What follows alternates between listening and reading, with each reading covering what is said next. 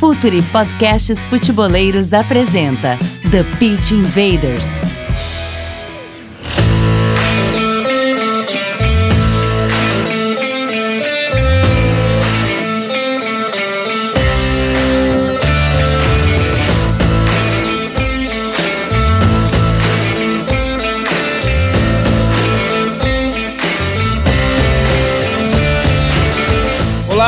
Futeboleiros! Olá, futeboleiras! Futuri, podcasts futeboleiros, apresenta The Pit Invaders, episódio 126.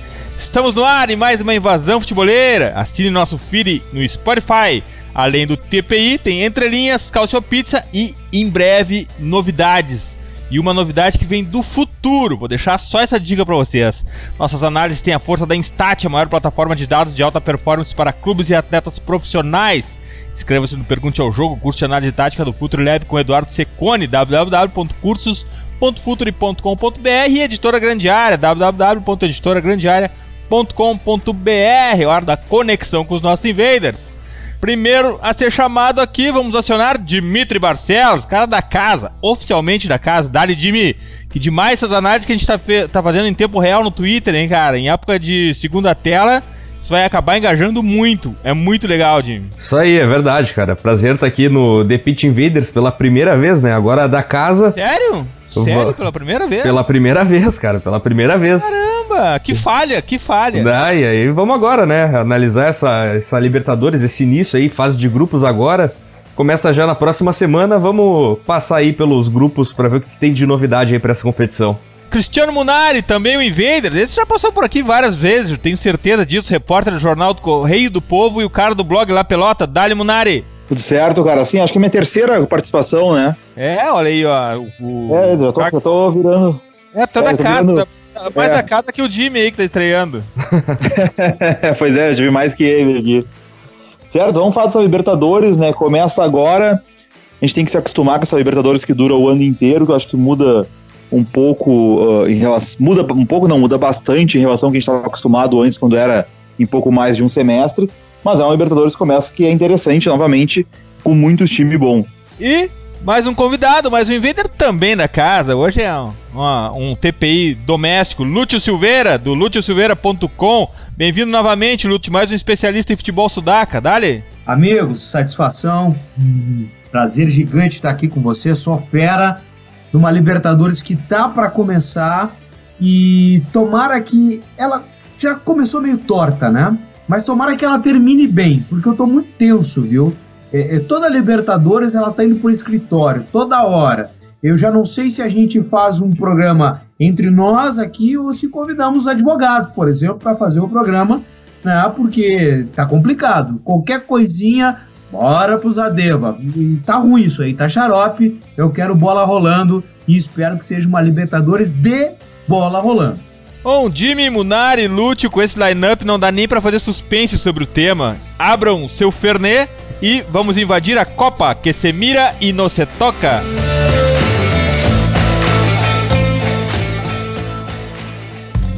Está no ar o The Pitch Invaders, podcast semanal do projeto Futuri. Cultura, análise e informação, com a profundidade que o futeboleiro merece.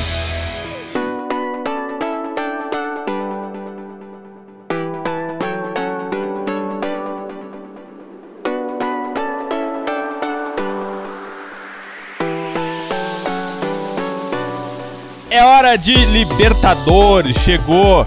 Libertadores que sempre teve um lugar especial no Futre, não só aqui no TPI, e não vai ser diferente esse ano nessa edição. A gente vai acompanhar jogo a jogo, fase a fase, todos os detalhes táticos. A gente vai colocar sempre a nossa lupa em cada jogo, em cada movimento. Vamos cobrir os hypados, os underdogs, quem sabe até a gente vai a Santiago no fim do ano, né? Se for em Santiago também, a gente não sabe. Quando tem Comembol no meio, a gente nunca sabe o que, que pode acontecer, não sabe vai quando. Uma oferta melhor, né? É, vamos ver se onde vai acabar e quando vai acabar. Mas hoje é dia de um primeiro contato com a Copa. Vamos tentar fazer uma, uma análise uh, de grupo a grupo aqui para que os invaders se situem no que está acontecendo, no que esperar nessa primeira fase de grupo. Mas antes de tudo, já é a terceira edição do torneio de ano inteiro. Time, vamos começar por ti. Alguma característica especial desse tipo de, mode de modelo de ano inteiro? Acho que o mais relevante é a, é a janela do meio do ano, né? Que reconfigura absolutamente todos os times. E mais uma novidade, Jimmy: o streaming, né? Na transmissão dos jogos. É, exatamente, né? Esse ano de 2019 agora, com além da final em partida única, essa novidade que surgiu agora nesse ano para para Libertadores, tem essa questão do streaming também, né? Que uh, agora os jogos transmitidos pela internet, uh, pelo Facebook nas quintas-feiras, né? Andei acompanhando já algumas partidas e olha, qualidade muito boa da transmissão, áudio, imagem, tudo muito liso assim. E é uma coisa que facilita, né? Facilita o acesso do torcedor às partidas da Libertadores. Uh, permite que uh, mais gente acompanhe, chegue a um alcance bem maior, né, do que necessariamente ficar preso à TV, torcedor podendo também comentar em tempo real ali, já no Twitter do lado, tudo ali na mesma coisa, assim, é, é bem bacana, interação em tempo real, e, e, também, né, o torcedor que brasileiro não é tão acostumado assim a acompanhar o futebol sul-americano, acompanha muito a Libertadores, talvez pelo seu time estar jogando, mas agora, quem sabe, com a internet, com esse poder de engajamento que tem aí pela frente, consigo acompanhar mais partidas aí de equipes fora do eixo Brasil, da Argentina, consigo acompanhar mais uns clubes colombianos, clubes chilenos, assim, que tem muita coisa interessante fora aqui do, da, da rodinha, né? Munari, ano inteiro, jogo único na final e streaming. Conta pra gente sobre essa nova Libertadores. Pois é, eu vou te dizer. Posso começar sendo chato, cara? Não, não tá bom. O streaming eu acho que é o menos ruim desses, tá? Eu não gosto da Libertadores o ano inteiro, por, exatamente por conta dessa janela, que muda muito os times. Então a gente vai analisar agora uma Libertadores que começa e a gente não sabe como é que vão estar os times na fase decisiva dela. Uh, até pegando os principais jogadores, assim, a gente vai citar uh, o Quinteiro do River, uh, o Everton do Grêmio, para ficar em dois exemplos assim. São caras que provavelmente não vão acabar a Libertadores, né? O Everton, o, é a grande chance do Grêmio vender no meio do ano. Né? Já era para ter saído nessa janela de começo de ano, não saiu, mas no meio do ano é muito difícil que fique. O Quinteiro também é um outro jogador.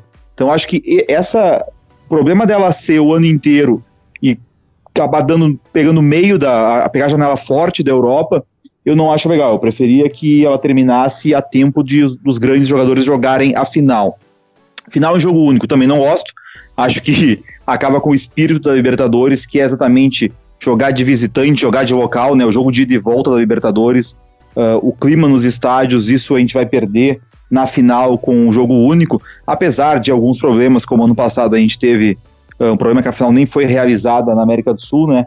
Mas ali foi exceção e aí tem que punir quem, quem, quem bagunça, quem faz tumulto e não a Libertadores. Então também não gosto uh, da final em jogo único. Sobre o streaming, acho que aí sim é uma novidade é uma coisa que a gente vai ter que se acostumar, né? Sair da TV, ir pro computador, pro smartphone, pro tablet ver jogo. Mas é uma ideia que eu gosto. Acho que o Dimitri falou bem, né? Ele, ele abre para mais gente, né? O Facebook tá aí para todo mundo. Então não precisa o cara ter TV a cabo para ver jogo de Libertadores na quinta-feira. É só entrar no Facebook e tá ali vendo o jogo com uma qualidade muito boa, né? A gente teve a experiência da, da Champions, que um canal de televisão que está transmitindo, com vários problemas na transmissão do Facebook a transmissão da Comebol do Facebook, eu já vi os jogos, todos os jogos da quinta-feira que teve ali e nenhum tá tendo problema. Tô até acompanhando aqui e não tem problema nenhum. Não tranca, a imagem é boa, então pelo menos esse problema a gente não tem de, de ter uma imagem trancando alguma coisa nesse sentido. A transmissão por Facebook é boa e dá essa possibilidade de muitas mais, muito mais gente poder assistir. Lúcio, e tem um detalhe também nessa questão da janela, uh, ela talvez passe desapercebida, mas me parece que é um detalhe importante, que uh, apesar de ter uma janela pe pesada de meio do ano, é uma troca de temporada em alguns, em, em alguns, campeon em alguns campeonatos nacionais, uh, na Argentina principalmente, né? Muda-se o campeonato, muda-se a temporada, enquanto no Brasil é, a, a, temporada segue rolando, apesar de, de, de todos pararem esse ano para a Copa América, né, Lute? Mas tem também esse pequeno de, detalhe de, de, uma troca de temporada para alguns times e para os brasileiros segue a mesma coisa. E essa característica tem que ser observada muito bem, eu ainda conversando com o pessoal. E aí, Lute, como é que é a Libertadores, essa arrancada e tal? Como é que chegam os argentinos? O pessoal veio me perguntar.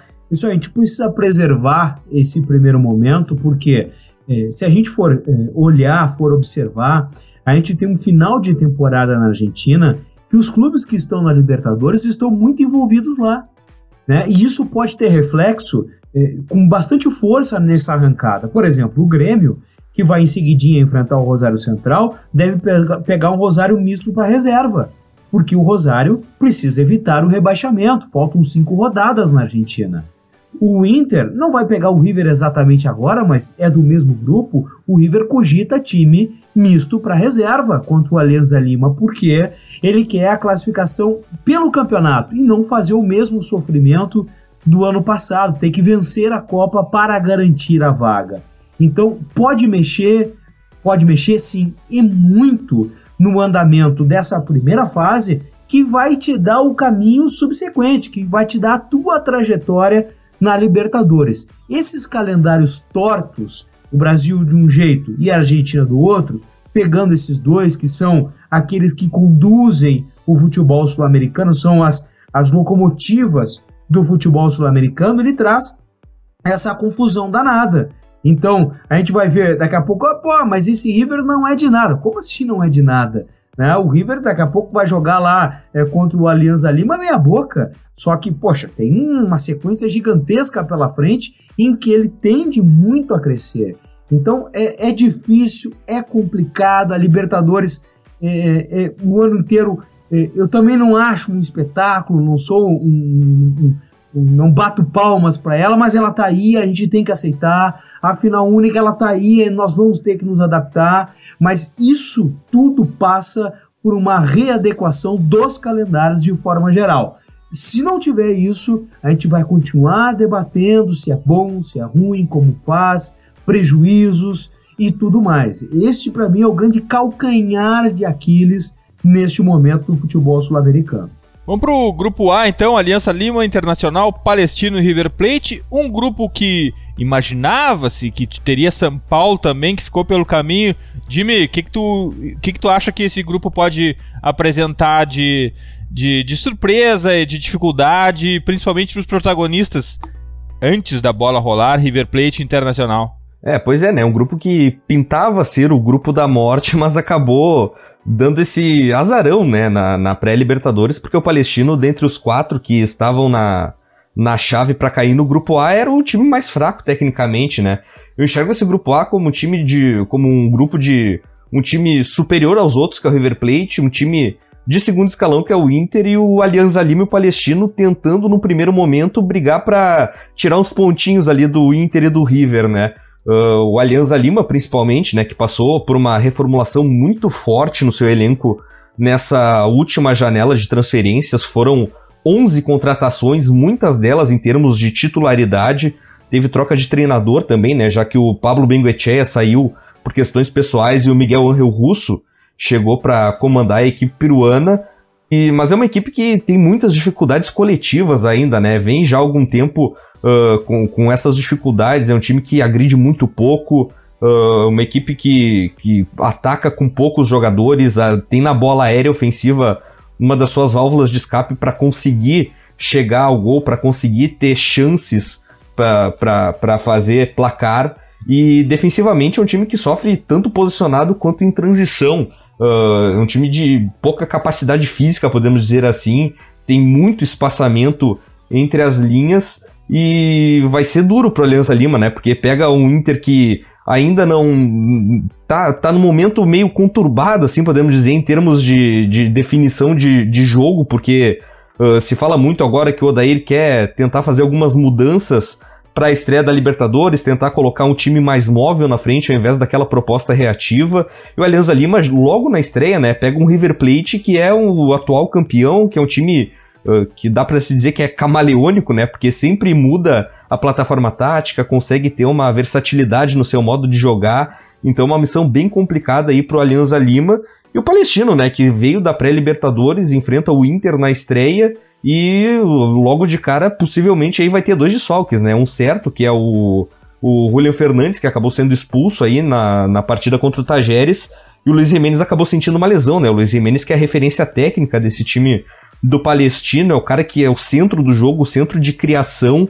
É um time que depende muito também da subida dos laterais, mas quem consegue fazer os setores conversar, consegue fazer o time chegar à frente criando quanto finalizando as jogadas é o Luiz Jimenez. E o Palestino vive essa expectativa aí de não saber se pelo menos nessa estreia vai contar com ele ou não. Mas é um time que pode surpreender, é um time que é organizado, não tem grande força técnica, mas eu vejo o Palestino pelo menos nesse momento melhor que o Alianza Lima para disputar, quem sabe, uma segunda vaga aí no grupo A. Munari, a questão não só do Palestino, mas de todos que entraram pela, pela pré-Libertadores, que é uma fase que cobra muito caro dos times, uh, ela traz desgaste, mas o time já entra jogado, né? O que é importante também. Qual é a tua, tua primeira impressão da, do grupo A, Munari? Eu acho que é exatamente isso, né? O Inter vai ter muito aquela tensão da estreia, até o fato de o Inter só ter jogado no gauchão e nem pegou ainda um Grenal, né? não teve nem o clássico, ou seja, o Inter não pegou nenhum time mais forte nesse começo de ano, então tem muita uh, dúvida em, em, cima do Inter,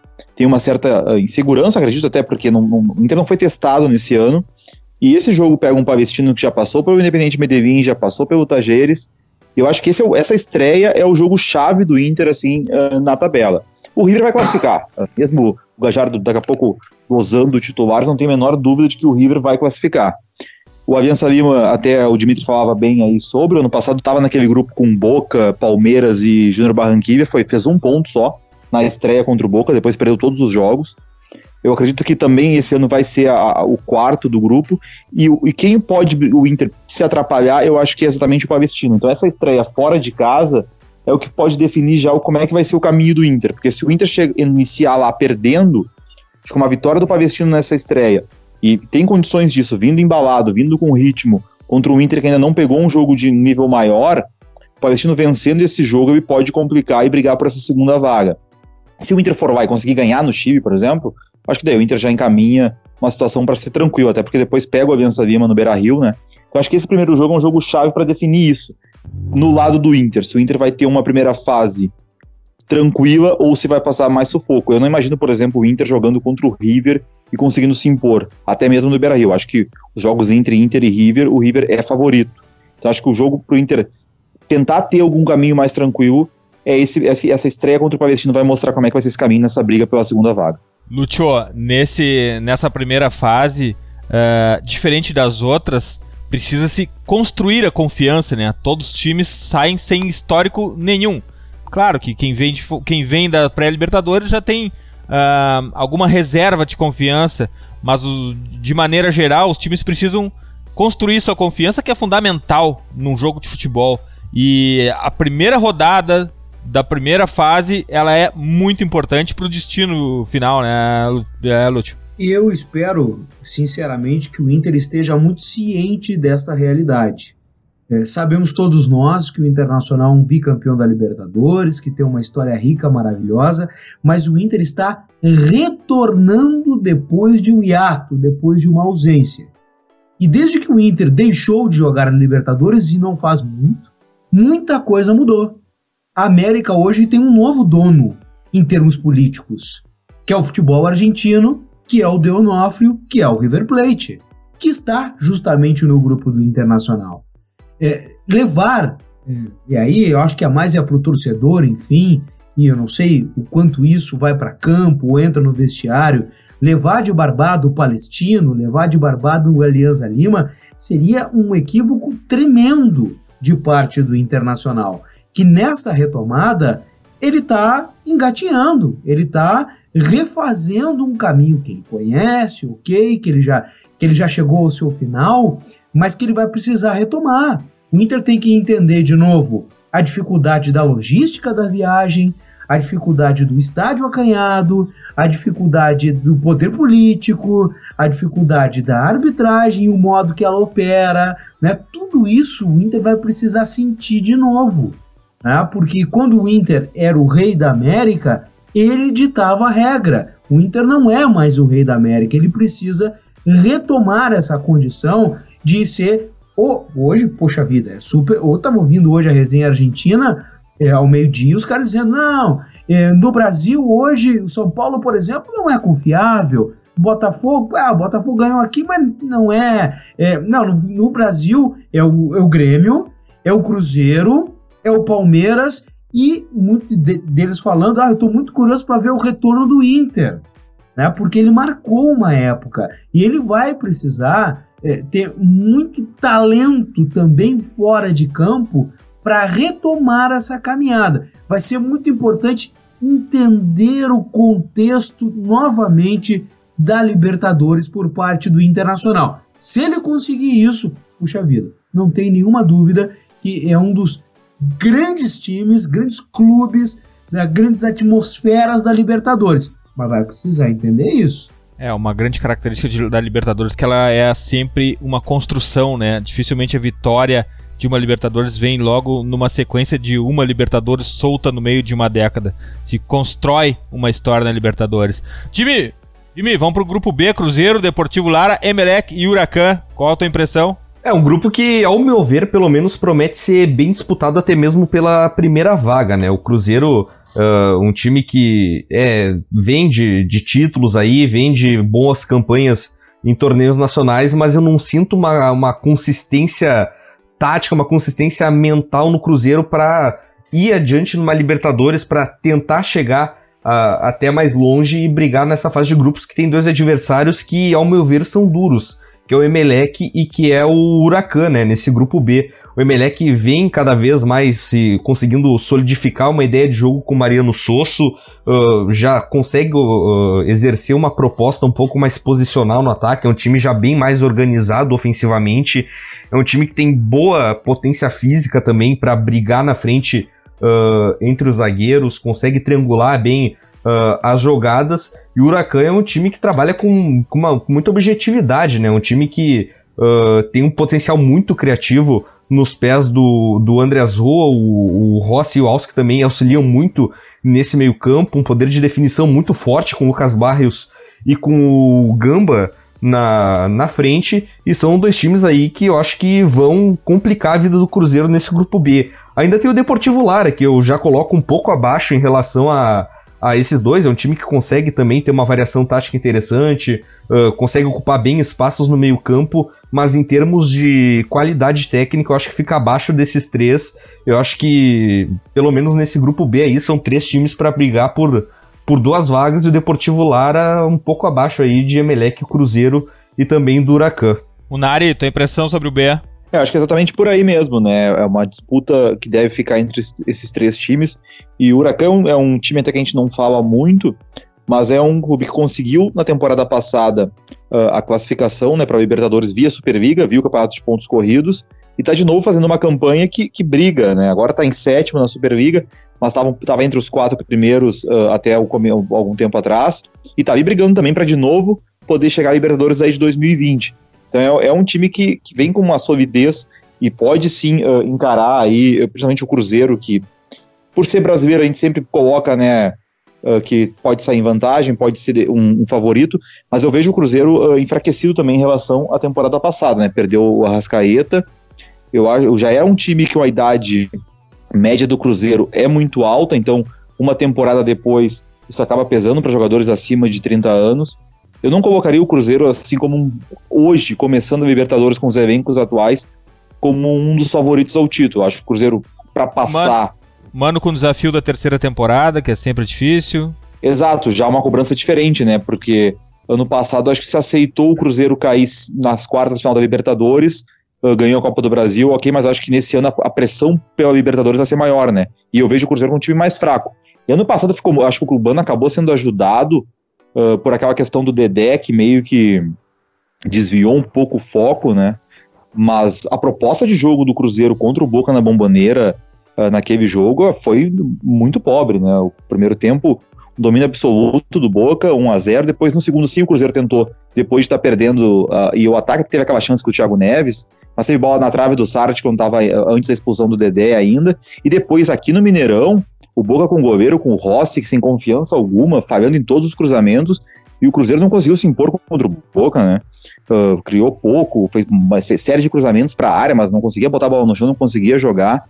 Então, assim, o, o, o, futebol do Cruzeiro naquele, naquele confronto com o Boca foi pobre, e o Mano acabou não sendo tão cobrado pela expulsão do Dedé, por daquela discussão que se criou. Mas agora eu acho que esse ano, uh, já numa terceira temporada, mais uma vez na Libertadores, a cobrança também em cima dele de um resultado de futebol melhor na Libertadores vai existir. Lúcio, e o grupo B? O grupo B eu vejo o Deportivo Lara fora da briga. A minha grande decepção aqui sempre é o Emelec. Eu, eu gosto muito do Emelec, não, não me pergunte por quê. Eu acho que é pela atmosfera. Já fui algumas vezes lá no Capo. Eu é, vejo todos os elementos para o Emelec não se tornar um gigante da, da, do continente, mas pelo menos um time que, que machuca, que figura, que, que briga, que está dentro de, de uma fase mais decisiva, mas sempre sou decepcionado pelo Emelec. Aí eu fico com o Cruzeiro e com o Huracan. Eu acho que River, Grêmio e Cruzeiro eh, têm nos seus treinadores o desafio de se reinventar. Né? Para mim, tem um técnico bom, muito bom, e tem um técnico top. O bom é o que chega, né, resolve um problema, tira da, da zona de rebaixamento, conquista um título, é, classifica para uma Libertadores. Esse é o bom, muito bom. Mas tem o top, que é aquele que ganha, perde e volta a ganhar. Ah, esse é o Galhardo, esse é o Renato e esse é o Mano, né, que estão com, são mais longevos, né, que participam dessas ondas, né, vão lá em cima, alcançam o ápice, aí cai, tem que remontar time, tem que refazer. Então o Mano vai ter isso, né? Porque o Mano eh, fez uma Copa do Brasil muito boa, depois veio descendo a ladeira né, no Brasileirão, porque já tinha a vaga conquistada para Libertadores via, via Copa do Brasil, né, relaxou, né, e aí o Cruzeiro caiu muito de produção na reta final. E o Huracan, eh, o Huracan ele joga suave, ele joga sem pressão.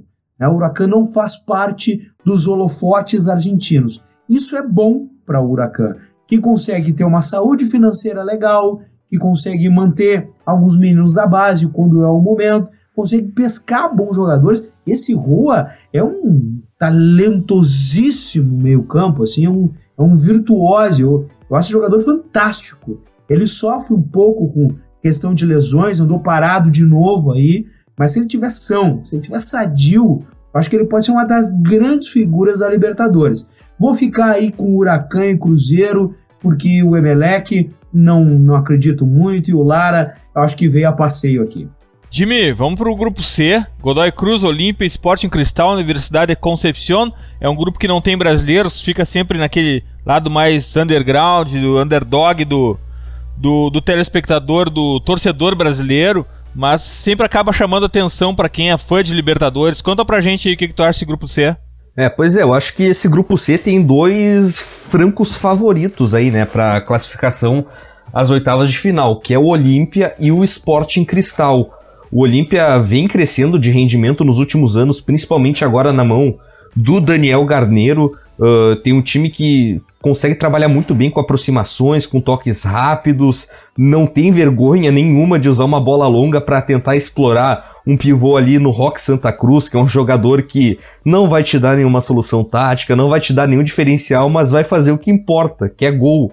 É um cara de muita presença de área, é um cara que consegue trabalhar muito bem ali, um cara que conhece perfeitamente uh, a grande área e tem um jogador que vale muito a pena ficar de olho nesse time do Olímpia, que é o Hugo Quintana, o meio-campista de 17 anos só, que é um cara que é um diferencial tremendo, tem muita capacidade individual, um jogador que cai mais pelo lado esquerdo do campo e vem cavando cada vez mais seu espaço entre os titulares do Olímpia, tanto é que agora em 2019 despontou muito aí para permanecer entre os titulares da equipe paraguaia. E o Sporting Cristal, né, que vem de uma boa temporada, perdeu um dos seus grandes nomes da campanha peruana no ano passado, que foi o Gabriel Costa, que acabou indo para o Colo-Colo, ele que fez 26 gols, deu 19 assistências no campeonato peruano passado, mas o Sporting Cristal conseguiu manter o Emanuel Herrera, que foi o artilheiro com absurdos 40 gols no campeonato peruano.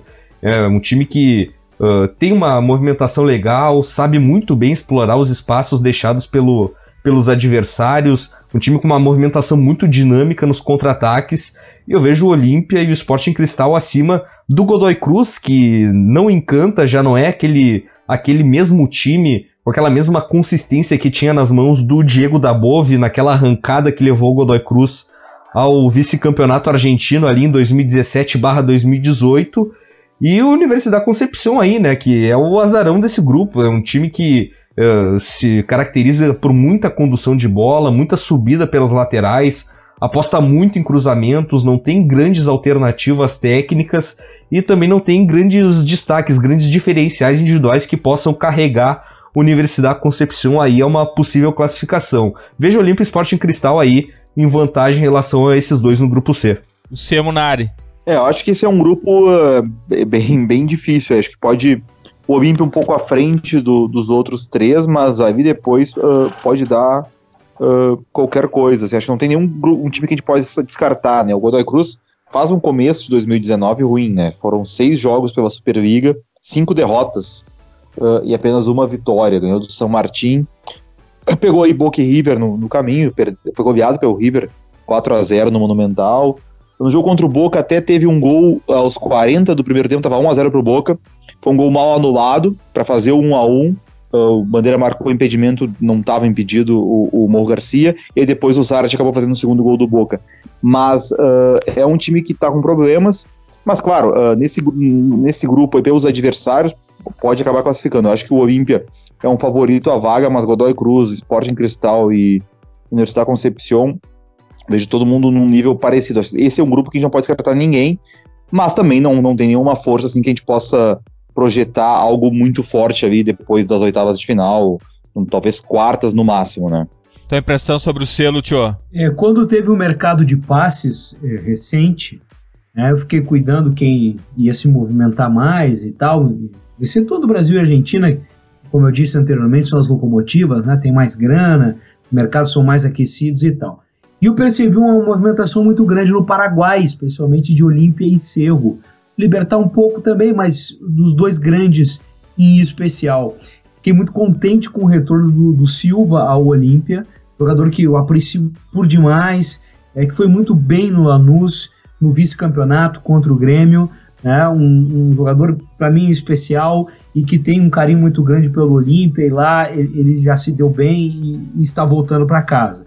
Então o Olímpia, o Olímpia também carrega uma força política, né? E a gente não pode desconsiderar essas coisas, né, rapaziada?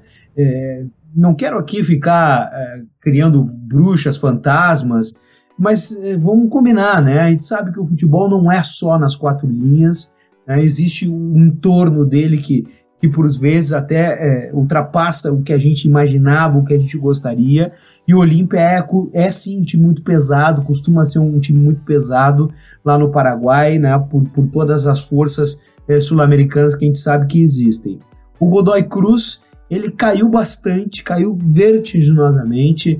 É engraçado que o Godoy Cruz, quando foi enfrentar o Grêmio, e a gente ouvia muito, né? É, ah, mas quem é o Godoy Cruz na, na, na, fila do pão, né? Quem é o Godoy Cruz na história aqui? É, não interessa para ninguém. O Godoy Cruz, depois daquele enfrentamento com o Grêmio, ainda foi, fez um vice-campeonato argentino. Né? E aí ele conquistou a vaga para essa Libertadores da América. Esse é um trabalho redondinho, um, um trabalho é, muito sério no interior, longe dos holofotes, mas que não tem é, sustento econômico. E aí, quando a coisa começa a apertar, vocês têm que vender. Né? E o Godoy Cruz começou a vender, liberar jogador, o Morro foi pro Toluca, não ficou por problemas disso ou daquilo, voltou, mas voltou contrariado, fazendo beicinho. O Henry Gonzalez, todo mundo queria na Argentina, tava para sair, uma confusão danada. Quer dizer, o time se desarmou, né? perdeu a sua, a sua força e neste momento né, vai cambalhando no restante que tem aí de Superliga.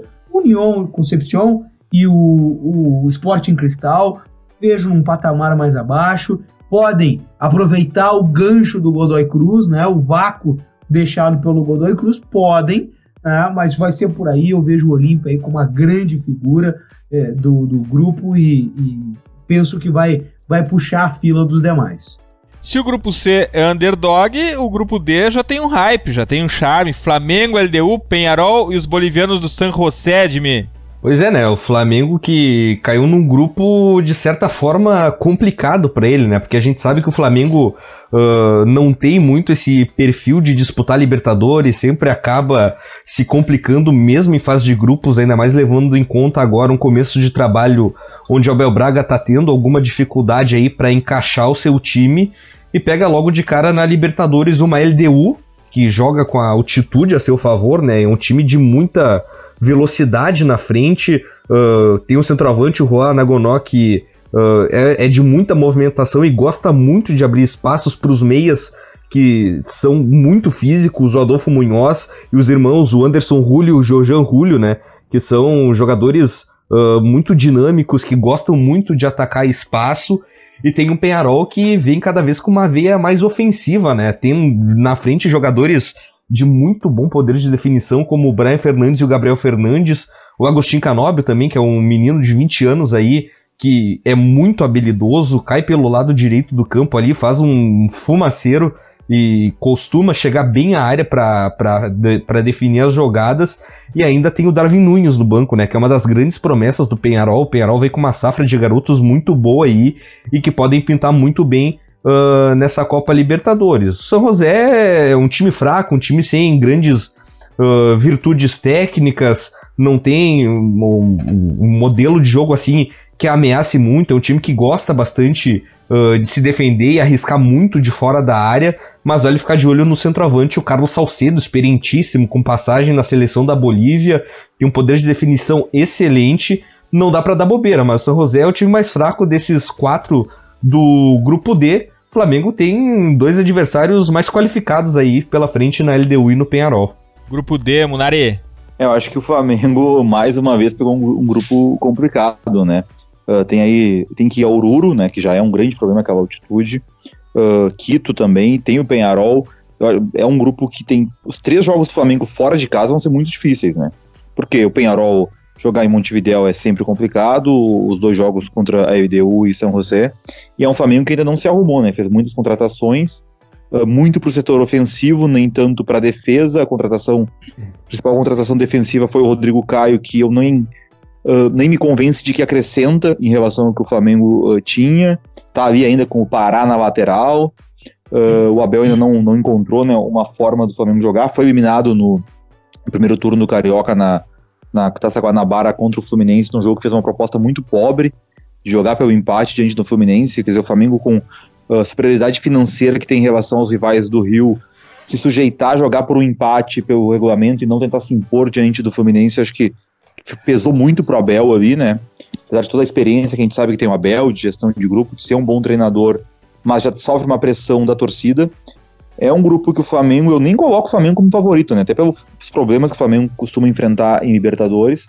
Acho que é um grupo bem difícil. Uh, o Flamengo tem que se cuidar para não se complicar, porque se daqui a pouco uh, tropeça num jogo no Maracanã, os jogos fora de casa vão ser muito difíceis, né? Então o Flamengo tem que pelo menos no Maracanã fazer os nove pontos para daí buscar um ou dois fora e ficar com a vaga. Lúcio. Olha, o que eu falei do Inter agora há pouco, é que o Inter estava retomando a sua caminhada de Libertadores, precisava reconstruir essa estrada. Eu falo para o Flamengo, mas não é porque o Flamengo está retomando a caminhada na Libertadores. O Flamengo tem jogado praticamente todo o ano. Mas o Flamengo precisa entender que o Flamengo, em termos de Libertadores, ele é médio para pequeno. Ele ganhou uma Libertadores da América. Para o tamanho do Flamengo, isso é pouco, ou é quase nada. Tá? O Flamengo, o Once Caldas tem uma Libertadores da América. O Flamengo precisa ter mais de uma Libertadores da América. Mas para ele ter isso, para ele conquistar isso, ele precisa entender a competição. Parar de achar que ele vai ganhar de qualquer jeito, que ele vai ganhar a qualquer momento, que o Maracanã é isso, que a camisa do Flamengo é aquilo, que é a maior torcida do Brasil, que não, é, o Flamengo precisa entender o jogo. O Flamengo precisa entender o que está acontecendo, jogar a competição. Né? Me parece que falta isso ao Flamengo. Sempre tem uma fleuma, né? sempre tem nós chegamos, nós somos o Flamengo, ok, há de respeitar o tamanho e a história, é, mas para lá, né? tem, se joga futebol em outros lugares. Ah, o Flamengo me parece o ser, o, o, os terráqueos pensando que não existe mais vida em lugar nenhum. Ah, então precisa entender que se joga bola na Bolívia, que se joga bola no Chile, que se joga bola no Equador, que os pequenos argentinos podem te complicar, que os pequenos uruguais podem te complicar. Com esse foco, com essa seriedade, o Flamengo cresce na parada. O São José é, fica lá embaixo, a LDU não creio muito, e o Penharol, eu gostaria que o Penharol eh, me surpreendesse. Eu gostaria que o Penharol fosse o que foram os pequenos uruguaios até aqui na Libertadores. Sérios, focados, leais, né, trabalhadores, né, que o Penharol resgatasse as suas origens, parasse com esse negócio de uevo, né, de que eu mando porque eu aqui dou porrada, né, tem talento, o Dimitri acabou de falar, é uma porção de meninos né, que estão aí é, para mostrar é, que o futebol uruguaio não é o que o Penharol e o Nacional têm protagonizado. Um alento para mim foi essa pré-Libertadores, aí como a gente convencionou chamar. Um Danúbio que jogou a bola, um defensor que jogou a bola, né, times que procuraram se apresentar bem, né, independentemente do resultado final. Se o Penharol conseguir isso, tirar um pouquinho desse negócio, tem que ser tudo a forceps, nós podemos ter um Penharol bem interessante na Libertadores. Boa reflexão essa do Lute, como é mais difícil para os vencedores históricos da Libertadores entender o novo modelo, o novo tempo que se vive no futebol mundial, não só aqui na América do Sul. Vamos para o grupo E, o grupo E que tem uma configuração mais ou menos parecida com o grupo D em distribuição de forças, Jimmy. É, pois é, né? O Atlético Mineiro saiu da pré-Libertadores, acabou pegando um grupo bem acessível de certa forma. Mas só que o Atlético Mineiro mostra inconsistências tão grandes, tão grandes, né, quanto o Cerro Portenho e quanto o Nacional do Uruguai. Uh, o Atlético Mineiro tá certo, classificou, vindo da pré-Libertadores, passou pelo Danúbio, passou pelo Defensor, mas deixou bastante a desejar nas partidas de volta, né? Uh, o Atlético, na, no, nas duas partidas do Horto, pareceu perder a intensidade, pareceu esquecer que estava jogando uma competição continental, quase pôs tudo a perder contra o Danúbio, que quase chegou ao empate em 3 a 3 que daria classificação uh, aos uruguaios dentro uh, da casa do Atlético, e contra o Defensor, aquela partida meio uh, cerimonial, assim, só para partida jogada, já estava com a vantagem de 2 a 0 e o Atlético Mineiro controlando muito a situação, né? Eu, eu, eu, fico com um pé atrás de como é que esse time vai chegar em termos de intensidade na hora de entrar em campo, na hora de tu ver um time como o Nacional, que historicamente tem essa pegada mais forte, como é que o Atlético Mineiro vai reagir a essas equipes, mas só que em termos táticos, em termos técnicos, uh, os três que despontam como favoritos uh, são extremamente inconsistentes, né? O Cerro Portenho, que agora está sob o comando do Fernando Ribeiro, né? Desde o desde o ano passado é um time que apresenta muita dificuldade. Eu uh, mas eu gosto muito de Rubeiro, sabe? Né, eu também gosto dele, eu também gosto bastante dele, mas o que o, o Cerro Portinho apresenta até agora não, não dá muitos indícios assim de que uh, se passar de fase vai conseguir ir tão adiante, porque é um time que tem muita dificuldade na criação ofensiva, acaba apelando muitas vezes por uma falta uh, de, de repertório ofensivo, alçando muitas bolas em direção aos seus atacantes para alguém brigar por uma segunda bola ali. E o Nacional agora com o Eduardo Domingues, que vem de bons trabalhos uh, no futebol argentino, teve uma boa passagem agora pelo Colón, tentando uma configuração aí com três zagueiros, tentando buscar algumas movimentações perto da área, mas é um time que ainda tem um caminho muito longo, né, até conseguir uh, estabelecer esse modelo de jogo proposto pelo Eduardo Domingues. E tem o Zamora também no grupo, né, no grupo E junto com o Atlético Mineiro, que é um time que tem muita profundidade pelos lados, é um time que trabalha com velocidade na chegada à frente, mas só que também cai nesse problema dos times uh, venezuelanos, bolivianos, de não ter um poder econômico tão grande, de não ter tantos destaques técnicos e por isso ficar um pouco mais abaixo, né? Dá para tirar do Zamora ali, talvez o goleiro Joel Graterol ali, que uh, tem, tem bons destaques aí, tem bons momentos com a camisa do Zamora, e o Gustavo Rojas, que é o meio esquerdo que uh, tem boa chegada à frente, que é um cara que consegue controlar bem o jogo, mas uh, em termos táticos, em termos de repertório, o Zamora uh, mesmo com essas inconstâncias do Galo, do Cerro Porteño do Nacional, fica um pouco atrás desses três aí no grupo. É, eu me permita, rapaziada, é, aí entra uma questão, é, quando a gente fala de Zamora e a gente falou de Lara, vamos recordar a Libertadores do ano passado, o Grêmio teve que deixar água para o Zamora, porque não tinha água os caras tomarem. Aí eu não vou entrar no aspecto político aqui, não, não vou misturar as, as estações, né, e preferências e gostos. O, o, a rapaziada que ouve, é, ela é plural, né, tem gente de, de todas as, as, linhas políticas. Não vou entrar, mas a gente precisa uh, perceber né, o que acontece na Venezuela hoje é e que certamente tem reflexos no futebol. A gente já viu no passado quando a situação, entre aspas, era mais amena. Agora, você imagina enfrentar um venezuelano na Venezuela. Com que clima, com que condição que nós vamos enfrentar é, é nós brasileiros? Os caras, é, é, o clube é, recebeu água porque não tinha água potável para dar para a molecada. O Renato foi servir água. Quer dizer, nós temos no Zamora, no Lara, é, no Monagas, que está na Sula, enfim, um drama, né? um drama sul-americano desse momento. Então, eu, sinceramente, não consigo nem considerar os caras. É, infelizmente, né? Gostaria, mas não consigo, porque o negócio lá tá cabuloso. Já faz a, já, já fala sobre as tuas impressões sobre esse grupo, Lúcio. Atropelei aqui o Munari, tá? dei uma disquiave nele aqui. Tá? E vamos e, e, e, vamos lá para esse grupo então, me, já aproveitando o gancho. O Zamora, como eu disse, gente, é uma questão até humanitária, né? Quem for à Venezuela vai ter que deixar mantimento, vai ter que deixar uma grana, vai ter que deixar coisa para os caras lá, enfim.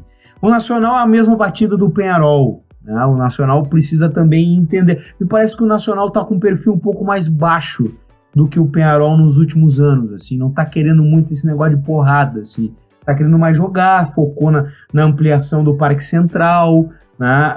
ou seja, está pensando mais na estrutura, no administrativo, em se preparar melhor, né? mesmo que o Penarol recentemente tenha feito seu estádio, que é grande, né? talvez neste embalo nacional saiu pelo outro lado. Ó, vamos, vamos curtir essa outra vibe aqui, porque é, o Penarol se enroscando com todo mundo, vão tentar fazer alguma coisa um pouco mais justa, mais séria, mais, mais suave aqui.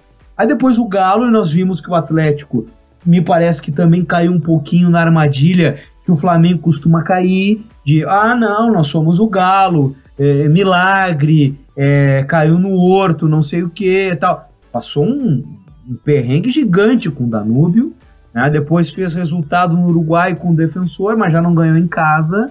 Então vai precisar estar tá ligado o, o, o, Atlético Mineiro de todas as maneiras. Não vai poder sentar no título de 2000 e pouco aí, porque senão vai complicar. E o Cerro, o Cerro, é, é, no mercado de passes, disputou com o Olímpia algumas situações e tal, mas não foi tão contundente, né? não foi tão forte. É, esse é um grupo eu vejo bem parelho, viu? Bem, excetuando o Zamora, como eu disse, mas Galo, Cerro e Nacional, e vão se degladiar bonito aí por duas vagas a próxima fase. Munari, tuas ideias sobre Atlético Mineiro, Cerro, Nacional e Zamora? É, o Eduardo Domingues, como o Dimitri falou, é um, treinador que eu gosto, uh, gosto da maneira como ele, como ele monta os times. Acho que o Nacional chega bem por isso.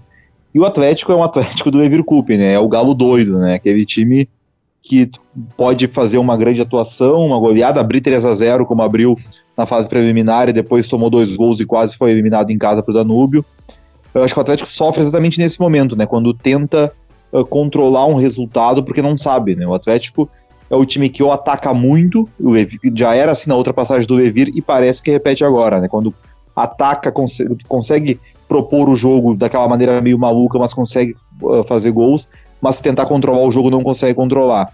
E aí, pelo menos de lado positivo disso do Atlético foi que na outra passagem do Evir, até mesmo no título da, da Copa do Brasil, o Atlético sofria muito fora de casa, né? Era o time que virava no Horto, depois virou no Mineirão a final da Copa do Brasil mas dessa vez conseguiu já, já ir no Uruguai ganhar o jogo uh, na, na, Libertadores. Então, de repente, isso pode ser um ponto positivo do Atlético do Levir, uh, passando a também conseguir resultados fora de casa, que na outra passagem foi um problema dele. Era um time que ia muito bem no Horto e sofria fora, mas eu acho que é por aí, né? O Zamora, por toda a questão uh, do futebol venezuelano, que já é fraco, ainda mais com a questão política, a gente nem sabe como é que vai ser ao, ao, ao longo dessa Libertadores, né?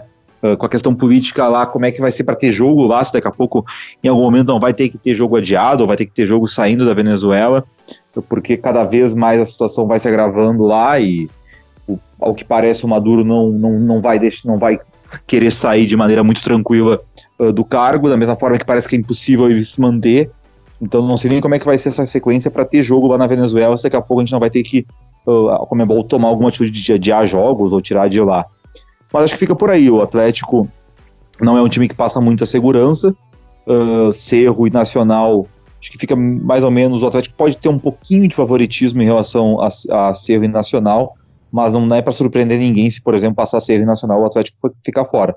Não, acho que esses três aí vão brigar pelas duas vagas e não tem ninguém assim com grande favoritismo. Vamos continuar nossa caminhada pela América para o grupo F agora, Jimmy. Júnior Barranquilha, Melgar, Palmeiras e São Lourenço. Bom grupo, hein? Bom grupo, hein?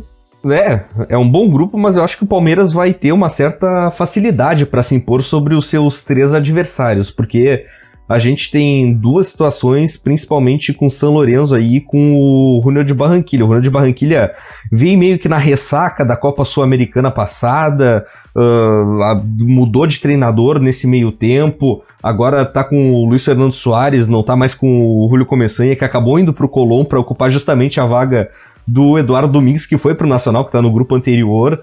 Uh, manteve alguns jogadores importantes, como o Victor Cantilho, que estava sendo uh, bastante visado uh, pelo mercado externo, o Luiz Dias também, que teve um papel fundamental na campanha Sul-Americana do Júnior de Barranquilha no ano passado, também permaneceu na equipe. E, e, é um time que tem esses bons nomes, mas que coletivamente uh, parece estar tá meio que sentindo aquele baque assim e tudo mais, e um começo de temporada também uh, meio inconsistente uh, do Júnior de Barranquilha. E o São Lourenço que agora está com o Jorge Almiron, né, que acabou saindo do Atlético Nacional, foi uh, para São Lourenço, está ainda tentando estabelecer o seu modelo de jogo. A gente está falando de um São Lourenço que não vence desde outubro do ano passado. É um time que está aí numa, numa, sequência muito complicada. É um time que não, não sabe que a vitória faz tempo já, uh, encontra uma dificuldade para conseguir se estabelecer coletivamente. A gente sabe muito bem como é que é a proposta do Almiron desse jogo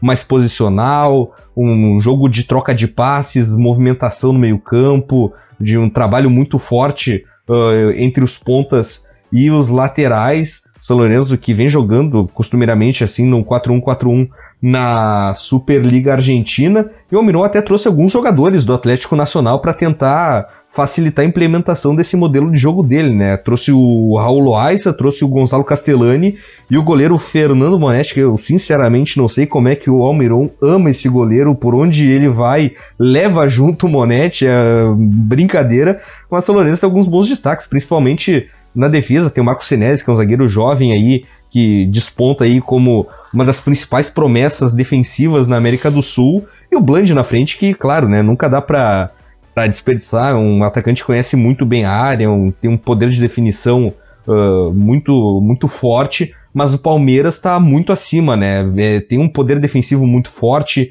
tem uma chegada muito eficiente à frente, e eu vejo o Palmeiras numa solidez uh, muito grande em relação a Runner de Barranquilha e a São Lourenço, que para mim são os dois principais adversários, né? O Melgar veio da pré-Libertadores, mas também, né, cai na, na, na realidade de não ter tanto repertório assim. Uh, defensivamente, principalmente, é um time que sofre muito, não tem um meio-campo que consiga um, ter um bom poder de marcação e acabar sobre, sobrecarregando a linha defensiva uh, do próprio time. Então é, é, é, um grupo onde o Palmeiras tem uma vantagem que eu considero até larga em relação aos outros adversários. Vamos corrigir a roda do Fernet aqui, Munari UF. pois é, uh, o São Lourenço eu gosto bastante do Almiron. Uh, o São Lourenço talvez seja o time que mais me decepcione nesse começo de 2019, porque eu esperava bem mais. Uh, claro que o modelo de, de, jogo que o Almiron tenta impor nos times precisa um pouco mais de tempo, mas realmente o São Lourenço não conseguiu, não consigo vencer e não consegue jogar bem, né? Sofre bastante. É um time que tem bons jogadores, tem o Belucci no meio, Bota, eu gosto bastante do Rubem Bota. O Bland é um goleador, Uh, o Peruzzi, o lateral que era do Boca, o São Lourenço contratou também, é um lateral que ofensivamente é bom e para maneira de jogar do Almirão é importante isso.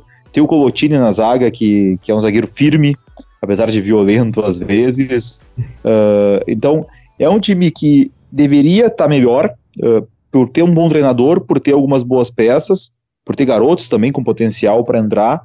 Não conseguiu vencer ainda em 2019 e eu acho que o Salvarense é a grande. Quando a gente fala muito, né? Nos perguntam muito, pelo menos para o Lute, acredito que também, mas uh, para mim perguntam muito dos argentinos.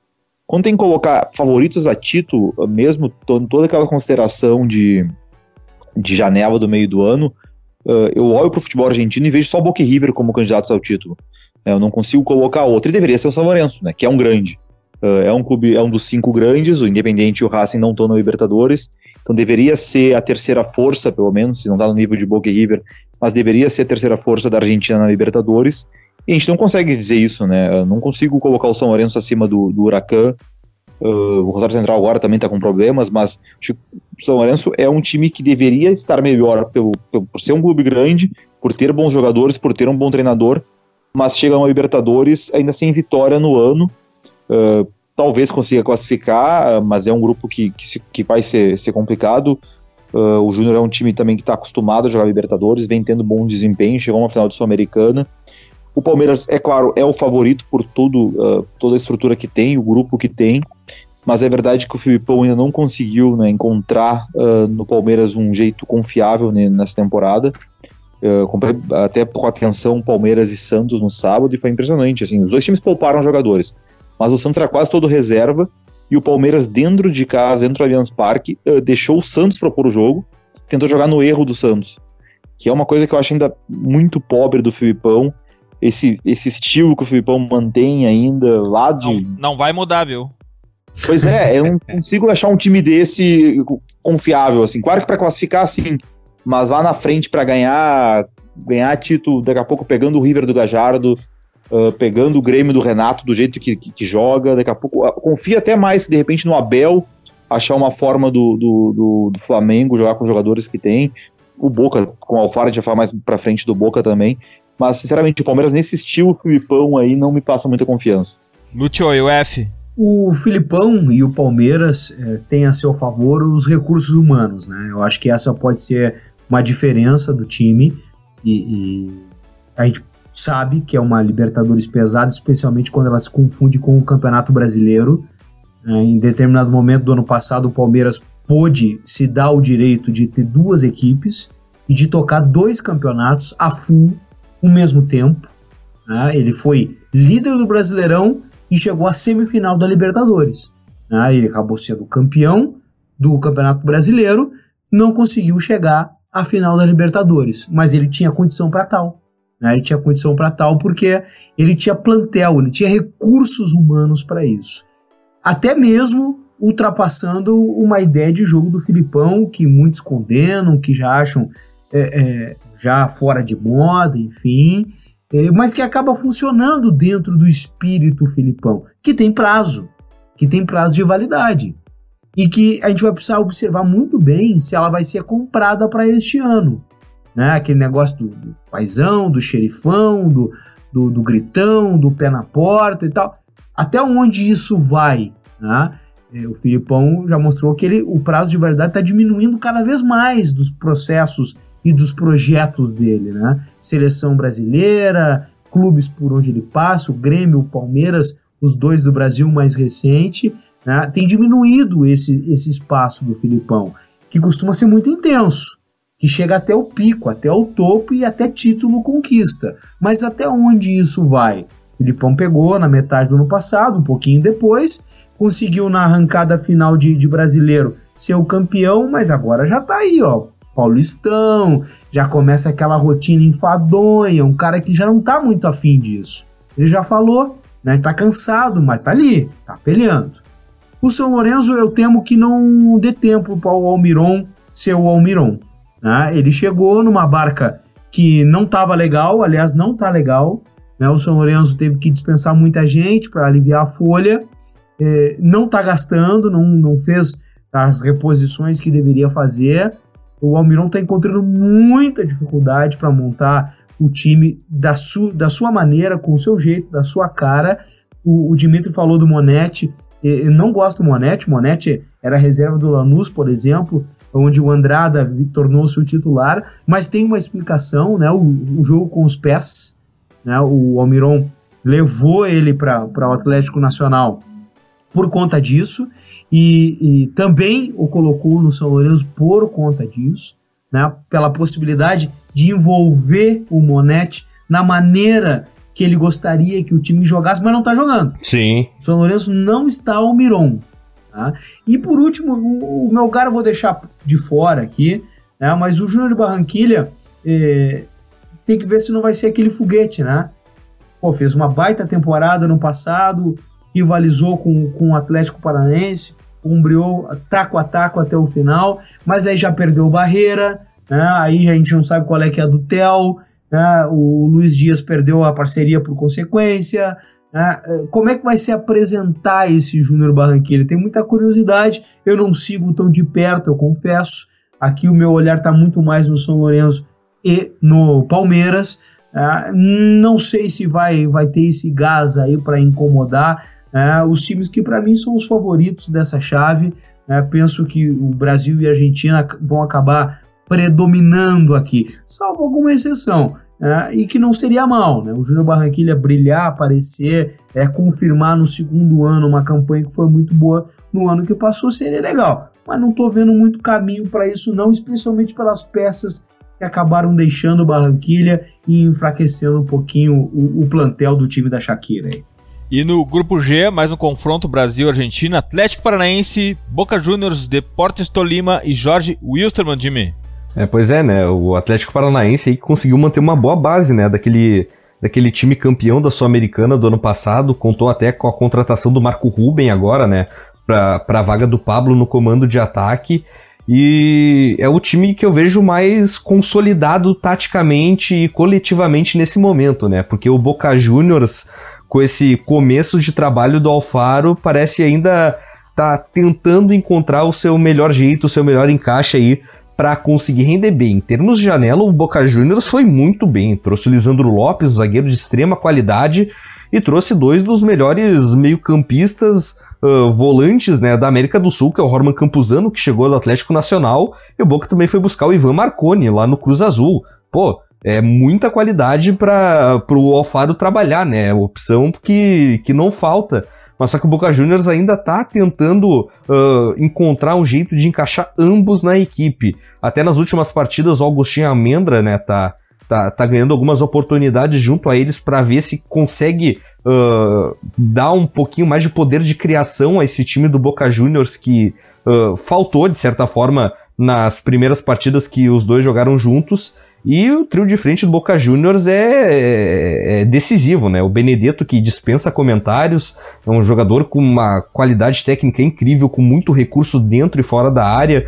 O Tevez, que por mais que já esteja numa fase decadente da carreira, também tem um poder de definição, é um cara que é decisivo, cresce no momento uh, da, que, que, o jogo aperta uh, no Boca Juniors, e o Mauro Zarat também, que é um jogador muito técnico, um jogador de visão de jogo, sabe se movimentar muito bem na frente. Tolima não é um time desprezível nesse grupo G, teve uma, uma boa campanha em 2018 aí uh, no futebol colombiano, foi campeão do Apertura na Colômbia, chegou até a semifinal do Finalização. Tem um, jogador, tem, tem um time de, de muita estatura, né? um time muito alto que promete brigar muito uh, por bolas altas na frente, um bom potencial físico nessa equipe também. E o Rory Wilstermann, que é, que é meio carta fora do baralho, assim, eu considero na, na, no grupo G, porque é um time que não mostra muita coisa, é um time que uh, aposta muito em transições para atacar, gosta de explorar as costas da defesa com bolas longas e, enfim, não, não, não oferece tanto perigo, mover assim, para Atlético Paranaense, Boca Juniors e Tolima. Boca Juniors, claro, tem a tradição, tem a chegada na final na última temporada, mas é bom encontrar um, um modelo de jogo, um modo consistente para ter suas atuações aí, senão promete se complicar aí o Boca. O G, Munari.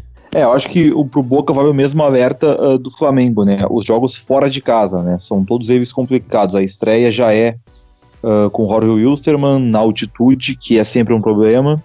Uh, o Tolima também na Colômbia vai ser difícil. O Atlético Paranaense é um clube brasileiro, na grama sintética ainda. Então, os três jogos fora são problemas. Acho que o Boca é favorito no grupo, mas ele não pode se dar o luxo de tropeçar na bomboneira.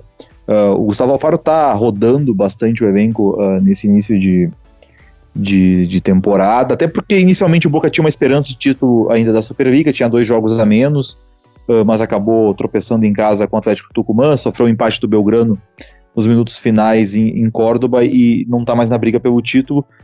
E agora o Alfaro já pode também pensar mais na Libertadores, embora, claro, tenha que confirmar a classificação para a Libertadores do ano que vem. Ele vai poupar amanhã, o Boca joga contra o União. e o Tevez e o Benedetto estão fora do jogo. Então a tendência de que o Tevez seja titular na estreia na Libertadores. Uh, o Benedetto, claro, é titular. E aí fica uma dúvida de como é que ele vai começar a montar esse time, né? Ele estava jogando num 4-2-3-1, que era praticamente um 4-4-1-1, uh, com o Pavon uh, voltando para fechar essa linha com os outros três meio-campistas. O Pavon está machucado.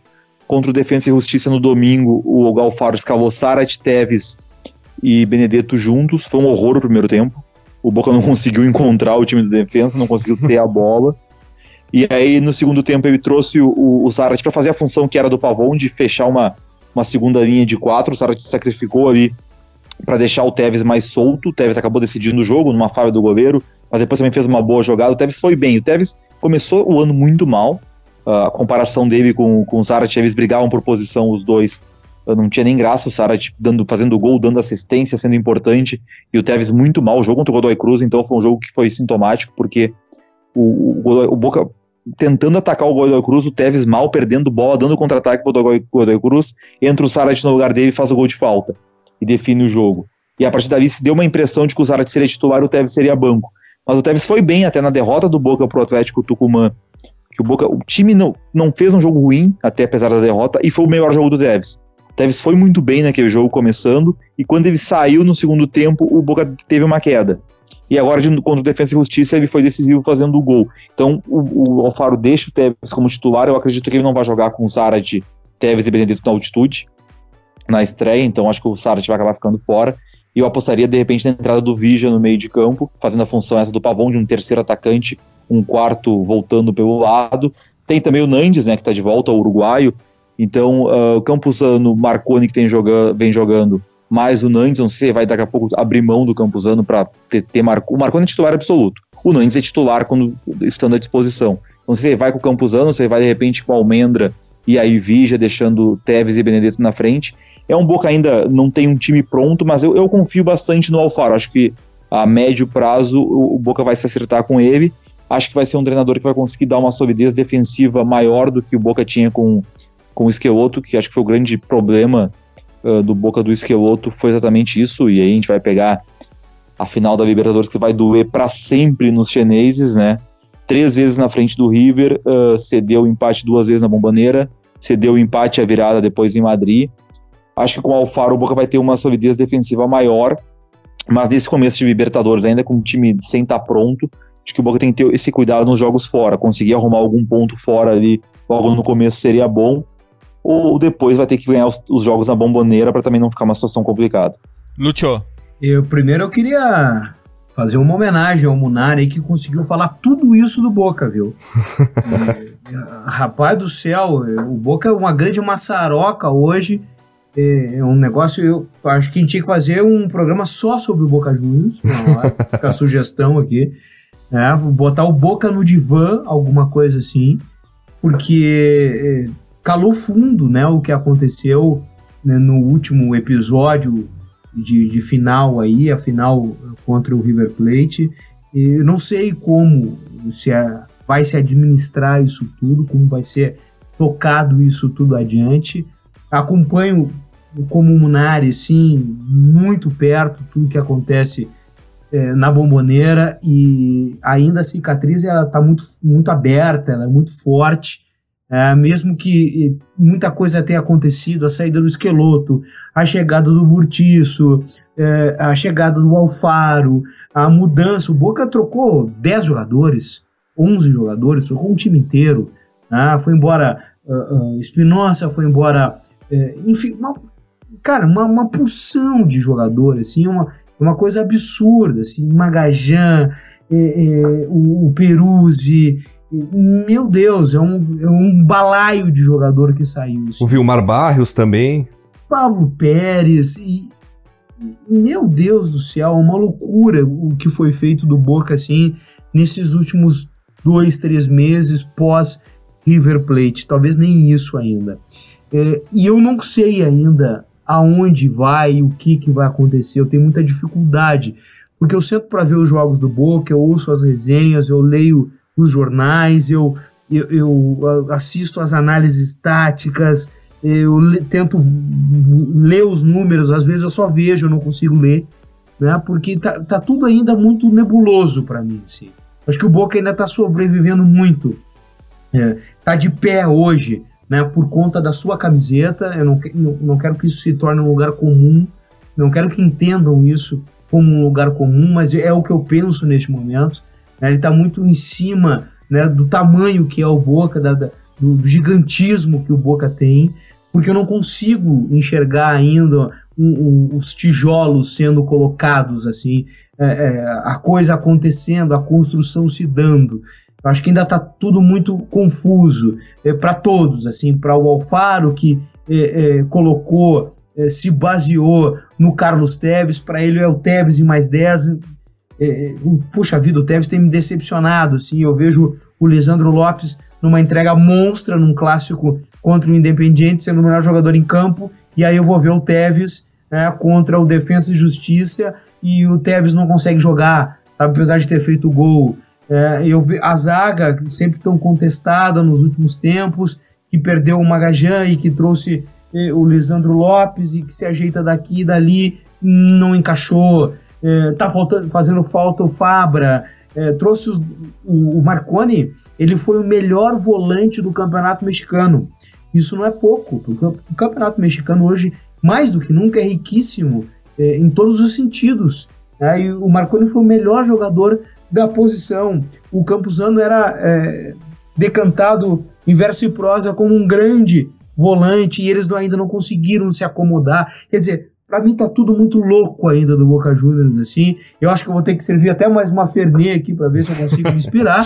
né? mas, eu, mas enfim, vou passar o Boca Juniors. Eu tava com medo do Grupo G. Né? Eu não queria que vocês me chamassem no Grupo G aqui, porque eu não sei falar do Boca Juniors hoje. Tô, tô tenso.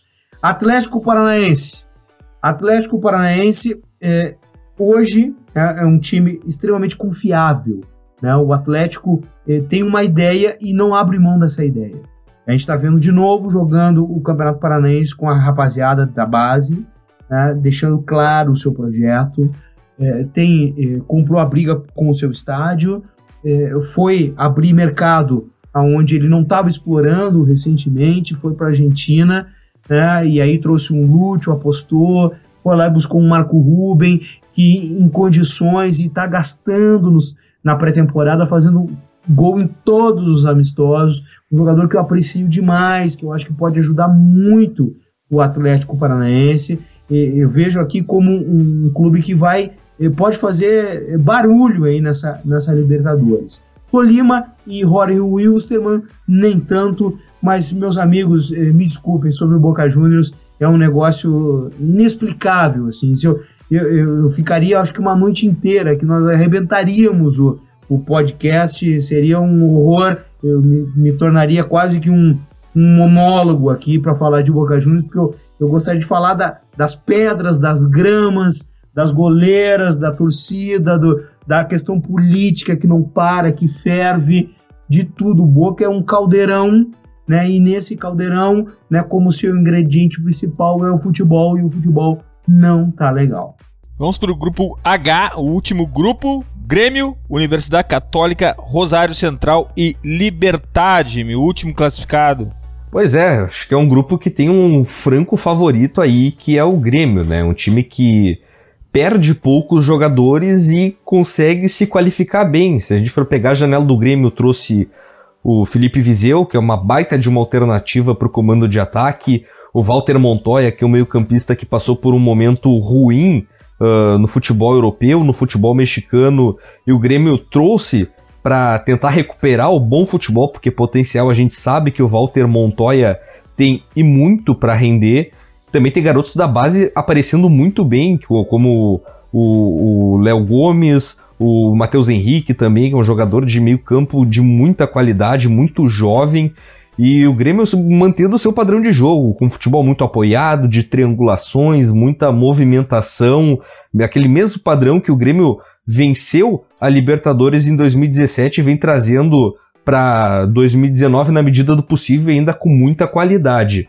A Universidade Católica, eu acho que é o principal rival do Grêmio neste momento, nesse grupo H. É uma equipe que tem jogadores de qualidade, joga no 4-2-3-1 com volantes de uma capacidade muito interessante de passe e ocupação de espaço, que é o Alwedo e o Carrenho. Uh, tem um cara na, na, do lado esquerdo, uh, no meio-campo, que tem uma vitória pessoal tremenda sobre seus marcadores, que é o Edson Pucci. Que, que eu gosto muito dele, é um jogador de muita criação, que vai para cima Também dos gosto. adversários. jogador, hein? Jogadoraço, jogadoraço.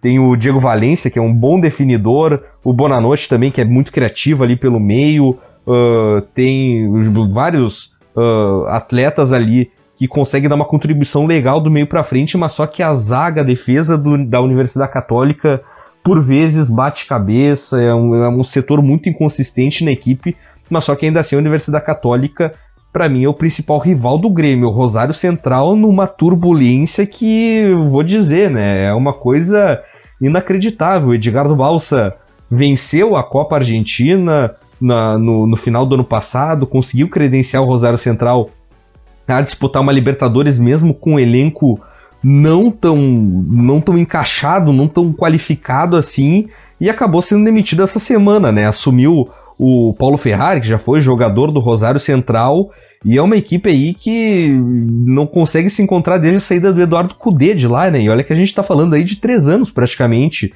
Rosário Central tem bons jogadores, ao meu ver. Tem o Leonardo Gil, que é um bom meio-campista, nada extraordinário, mas é um, um jogador que cumpre bem a sua função. O Alione, que consegue também ter bons momentos individual, individualmente. Conseguiu trazer, levar o Jarlan Barreira, né, para Arroito então, tem qualidade, tem peças boas nesse time do Rosário Central, mas o ambiente, a falta de continuidade, uh, alguma, algumas questões internas também da política do clube acabam atrapalhando muito uh, o trabalho dos treinadores. E o Rosário Central vai ter que viver um momento de muita superação aí para conseguir uh, pensar em passar de fase nesse grupo H. E tem o Libertar agora, né, que acabou classificando aí uh, vindo da, da, da pré-Libertadores, também tem jogadores de muito boa qualidade individual, o Alexander Merria, que é um volante de muito boa visão de jogo, um marcador muito bom também, tem o Ayrton Cole, que chegou do, do, do defensor uruguaio e tá na lateral esquerda ali, é um jogador que tem uma boa subida ao ataque, um chute de fora da área bem interessante. Uh, o Oscar Cardoso, que dispensa comentários, né? Um centroavante já bem rodado, bem experiente, que acaba por vezes definindo por si só algumas partidas ali, quando tá muito duro pro Libertar, ele acaba empurrando uma bola pra rede ali que, que dá o resultado. Libertar na, nas mãos do Leonel Alvarez aí tentando uh, brigar com a Universidade Católica aí pra, por uma segunda vaga. Eu vejo Rosário Central abaixo uh, de Universidade Católica e Libertar nessa briga pela segunda vaga, porque a primeira para mim é, é, é, do Grêmio, é o franco favorito desse grupo e quem quiser tirar pontos do Grêmio aí vai ter que soar bastante para conseguir. Munari, o grupo H. Pois é, né? O Rosário Central nessa situação aí com a demissão uh, do Balsa é daquelas coisas que, que, que, que me entristecem um pouco no futebol sul-americano, que por mais que o Central realmente não vinha jogando bem uh, no começo deste ano, e até mesmo no ano passado, mas assim, né? Aqui a gente demite técnico quando o time joga bem e não ganha porque tem que ter resultado.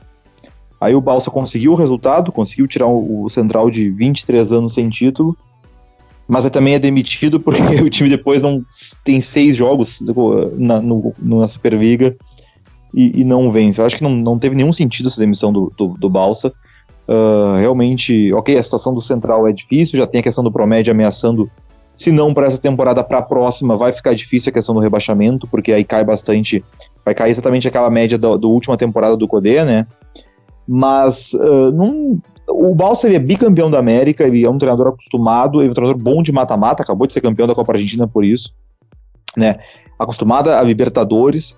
E aí demitem ele há 10 dias da estreia, de uma estreia contra o Grêmio, contra um time forte, para colocar o Ferrari que não tem nem, nem tem treinador na, nunca foi treinador, nem na base, né? na base ele era um cargo lá de coordenador na, na base do Central, então nem técnico ele era na, na base chegou na primeira entrevista dele, na apresentação, falando de uma ideia de jogo completamente diferente do que o Balsa faz, então não tem tempo para isso, né?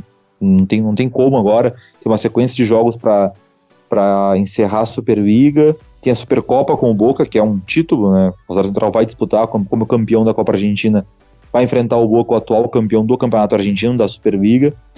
Tem um grupo difícil na Libertadores, então assim, não tem tempo para o Ferrari trabalhar né, ao que parece, uma coisa que, que normalmente se explica esse tipo de troca de treinador é quando não há uma boa relação do elenco com o técnico, não era o caso, né? A relação do Balsa com os jogadores ela era boa. E aí vamos falar sobre, dá para criticar sim o Balsa pelo modelo de jogo pobre, o último jogo dele contra o Manus foi exatamente isso. O Rosário entrou, o Central entrou fechado, jogando atrás, uh, ligação direta, e depois que tomou o gol do Lanús no segundo tempo tentou propor um pouco mais, mas esse é o Balsa, né? Então se tu contrata o Edgar do Balsa para ser teu técnico, tu sabe como ele joga, então tu não pode demitir ele por, por jogar como ele sempre jogou. É, é, o estilo dele. Então é uma demissão que enfraquece, eu até comprei muito uh, os torcedores nas redes sociais e tal, muita gente caindo em cima da direção. Uh, não foi aquele caso que o treinador cai e, e a torcida tá realmente satisfeita, tá aliviada porque caiu. Não, uh, é uma questão da direção. A gente vai lembrar que o Marco Rubens já teve problema lá atrás uh, com, com a direção do clube, acabou saindo também.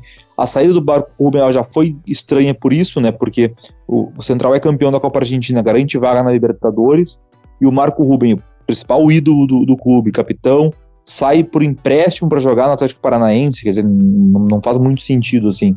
O que mostra que sim, a, a situação uh, da direção com, com esses uh, símbolos do clube ela não é muito boa. Com o, o, o Marco Ruben, um ídolo como jogador, com o Balsa, que é treinador e ídolo, foi campeão como jogador, voltou para ser campeão como técnico.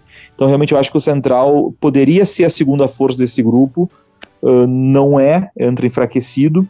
Vai ter um primeiro jogo contra o Grêmio, que eu também não acho que o Grêmio possa esperar facilidade, apesar de todas, todos os problemas que a gente fala do Rosário Central, coloca de lado, e é um jogo em casa, com a sua torcida, uma estreia de Libertadores, essa motivação pode uh, ser algo que pode trazer um resultado bom. Acho que o Grêmio tem que se cuidar. O Grêmio é o time no Brasil, para mim, que apresenta o melhor futebol no começo do ano, mas não foi testado ainda contra um, um grande jogo, né? Uh, o Grêmio não teve nenhum grande confronto, só os confrontos do Gauchão, e isso é um problema. Tem ali, uh, saiu o Ramiro pelo lado direito, o Montoya foi contratado para ser esse jogador, mas não está sendo titular, a tendência é que jogue o Marinho. O Tardev foi contratado, não vai jogar, nem deve ir a, a Rosário, vai jogar o Viseu. Uh, então, o, agora hoje, o, na, na, na quinta-feira, o Michel teve uma torção no tornozelo, pode ficar fora da estreia, então a gente já está. Uh, o Grêmio perdeu alguns jogadores importantes. Sai o Ramiro da direita, que era titular nos últimos três anos. O Marinho ali marca menos, né? Tu vai perder o Michel. Quem é que vai jogar no lado do Maicon? O Romulo, que também não tem, tem pouco ritmo, o Matheus Henrique, o garoto. Então o Grêmio talvez possa sofrer um pouco uh, sem a bola nesse jogo que vai ser um jogo diferente do que o Grêmio tem enfrentado. Acho que o Grêmio ele é favorito ao grupo, sem dúvida nenhuma. Se o Grêmio ficar fora, vai ser uma surpresa muito grande. Seria talvez a grande zebra dessa primeira fase o Grêmio ficar fora. Mas para a estreia uh, contra o Rosário Central, por ser o primeiro grande teste do ano, uh, com esses problemas aí, acho que o Grêmio tem que se cuidar nesse sentido. E aí, pensando no grupo em geral, o Grêmio é o favorito, e aí depois Central, Católica e Libertar. O Libertar no jogo contra o Nacional de, de, de Medellín. Eu não gostei do Libertar, sinceramente. Uh, achei que o Nacional foi melhor uh, nos contando os dois jogos. Uh, acabou perdendo nos pênaltis, mas o Libertar é aquele time paraguaio, né? O time que vai jogar, quando jogar fora de casa, muito bem fechado. Tem jogadores experientes, né? Oscar Cardoso lá na frente, tem o Riveiros, uh, Paulo da Silva na defesa. Quer dizer, é um time experiente, Martin Silva, o goleiro, um time bastante experiente, um time acostumado a jogar, Ivan Pires na lateral, com passagem pela Roma, enfim, futebol argentino. Uh, é um, um, time bastante experiente, um time uh, cascudo para esse tipo de jogo. O Grêmio também, o Grêmio é, talvez essa situação de Grêmio meio que como Boca e Flamengo, assim.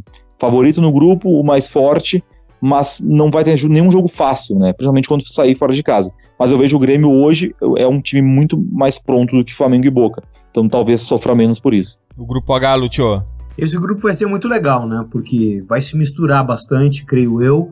É, concordo com o Munari, eu acho que é consenso, né? Que o Grêmio é extra classe aqui, talvez seja até extra classe na, extra classe na Libertadores, né? Porque realmente joga o melhor futebol que a gente tem visto aí recentemente, falando de aldeia, né? mas é, Libertar, Católica e Rosário Central eh, podem fazer uma confusão bem legal aí nesse grupo, o grupo H da Libertadores da América.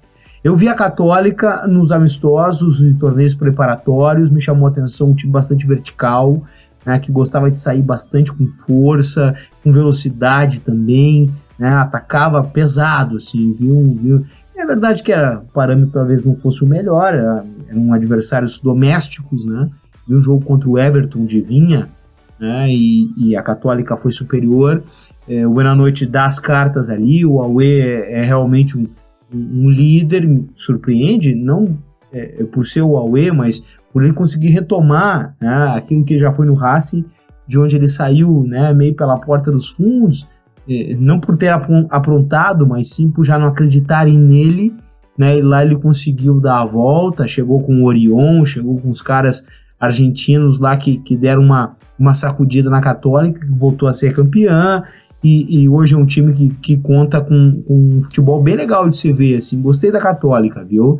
O Central, uma confusão gigante, né? O, o Central, me parece aquele negócio assim, tu é, nunca come, quando come se lambuza, né? O Central ficou é, 20 anos sem ganhar nada, absolutamente nada, mais de 20, né? É, só olhando os outros, batendo pau, é, 23, batendo palma para todo mundo, é, e aí quando ganhou, pô, beleza, né?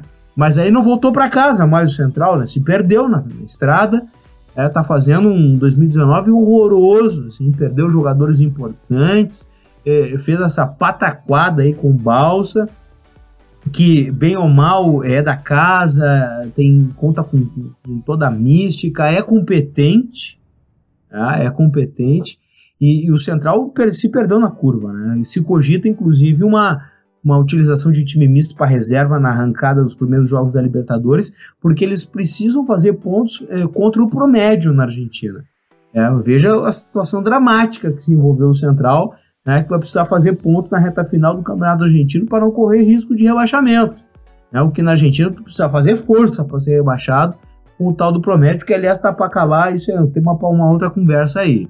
É, então o Central vai, vai, vai cortar um, um, um dobrado na Libertadores é, mesmo né, sendo um time que conta com um ambiente para ele muito favorável. Né, o, lá no Gigante da Rogito é osso duro de se jogar. É, mas, é, enfim, se misturou. O Central misturou política, misturou idolatria, misturou uh, sentimento. Né? Hoje é um racha na direção. O Balsa falou horrores da direção atual né, um cara que o maior vencedor da história do clube e foi mandado embora desse jeito, um horror. E o Libertar, é, é, que vem na batida daquela que eu falei lá do, do mercado de passes paraguaio, que eu achei interessante, tem no Taquara Cardoso, né, um cara que, puxa vida, ninguém imaginava que o Taquara ainda jogava bola. Quando ele resolveu voltar para o Paraguai né, e ser muito útil no que ele está fazendo, foi importante nessa série aí contra o Atlético Nacional. É um jogador que é preciso ter muito cuidado. Né, contra o Libertar, o fato de não ter torcida, né, o Libertar, se for para o Defensores del Chaco, é, por exemplo, contra o Grêmio, vai ter mais torcida do Grêmio do que do Libertar. Né, e isso é contra. Na Libertadores, o fator local ele é fundamental. Vai botar no estádiozinho pequenininho dele? Não sei não se vai fazer isso daí. É, mas eu acho que, tirando o Grêmio, concordo que o Grêmio aqui tem tudo para ser o, o, o, número um da chave, né, os outros vão se enroscar, vai ser uma briga bem legal nessa nesse grupo H, nessa última chave da Libertadores da América. Esse conteúdo todo, essa profundidade, esse line-up de caras que conhecem muito sobre Libertadores, é só o começo da primeira fase de grupos gente vai falar muito sobre Libertadores ainda. É uma Copa muito excitante para todo o continente, mexe com o continente e agora mexe o ano inteiro com o continente. E a gente e a Libertadores vai ser protagonista no Futre por todo esse período, como sempre é. Mas agora é hora da gente avançar para as dicas futeboleiras. The Pitch Invaders apresenta Dicas Futeboleiras.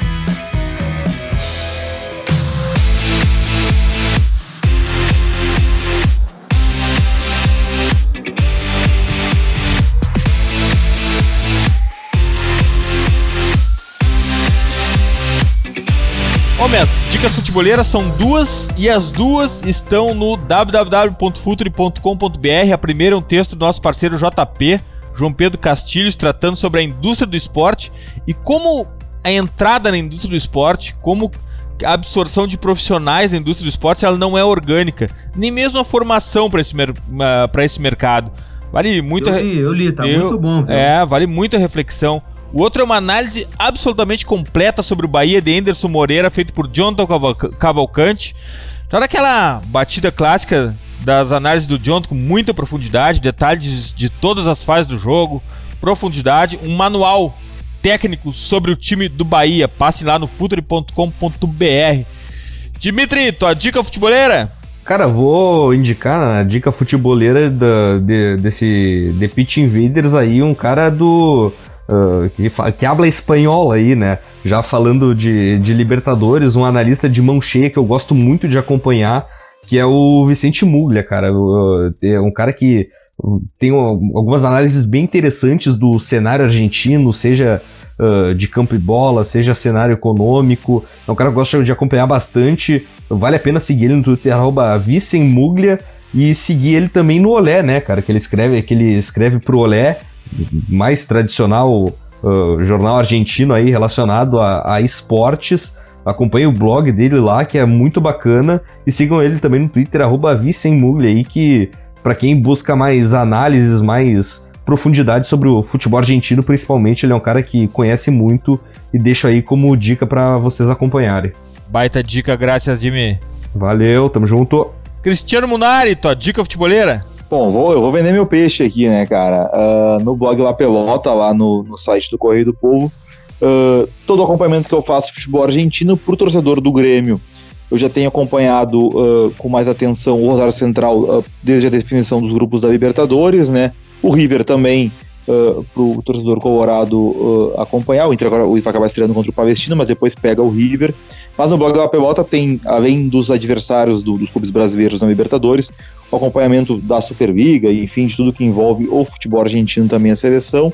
E no site do Correio do Povo, e vai sair no impresso também, uma matéria que eu fiz sobre o Palestino, aí uma análise uh, do Palestino após essa classificação para o grupo do Inter, tá lá no site ainda também, vai sair no impresso, a análise do Palestino, e aí mais detalhes de como joga esse time que o Inter vai enfrentar, e também um pouco do que, comparando já com o Adair Helman já fez do, do Inter e já falou sobre algumas ideias dele de jogo, de como o Inter deve jogar contra o Palestino nessa estreia na Libertadores. Graças, Munari. Muito obrigado por compartilhar teu conhecimento conosco. A gente aprende muito cada vez que tu passa por aqui. Volto sempre. Pô, certo, cara. Sempre convidar, tô aí. Valeu.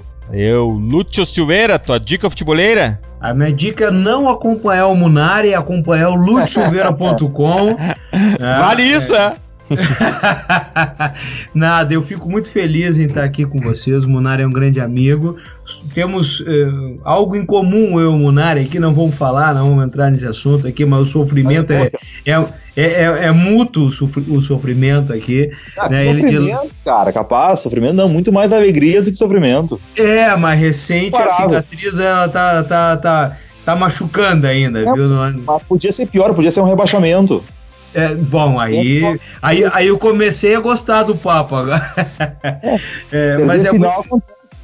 É verdade. Quem, quem, ouvir com, quem ouvir com atenção vai saber o traço em comum. É verdade, é verdade. É, olha, é, é, muito bom estar aqui é, sempre, mas para falar de futebol sul-americano mais ainda. Né, eu sou um apaixonado pelo futebol sul-americano. não tenho nada contra o futebol europeu em absoluto. Né? Acho que a gente tem muita coisa boa para pescar de lá e adaptar ao nosso jeito, eh, à nossa maneira de ser.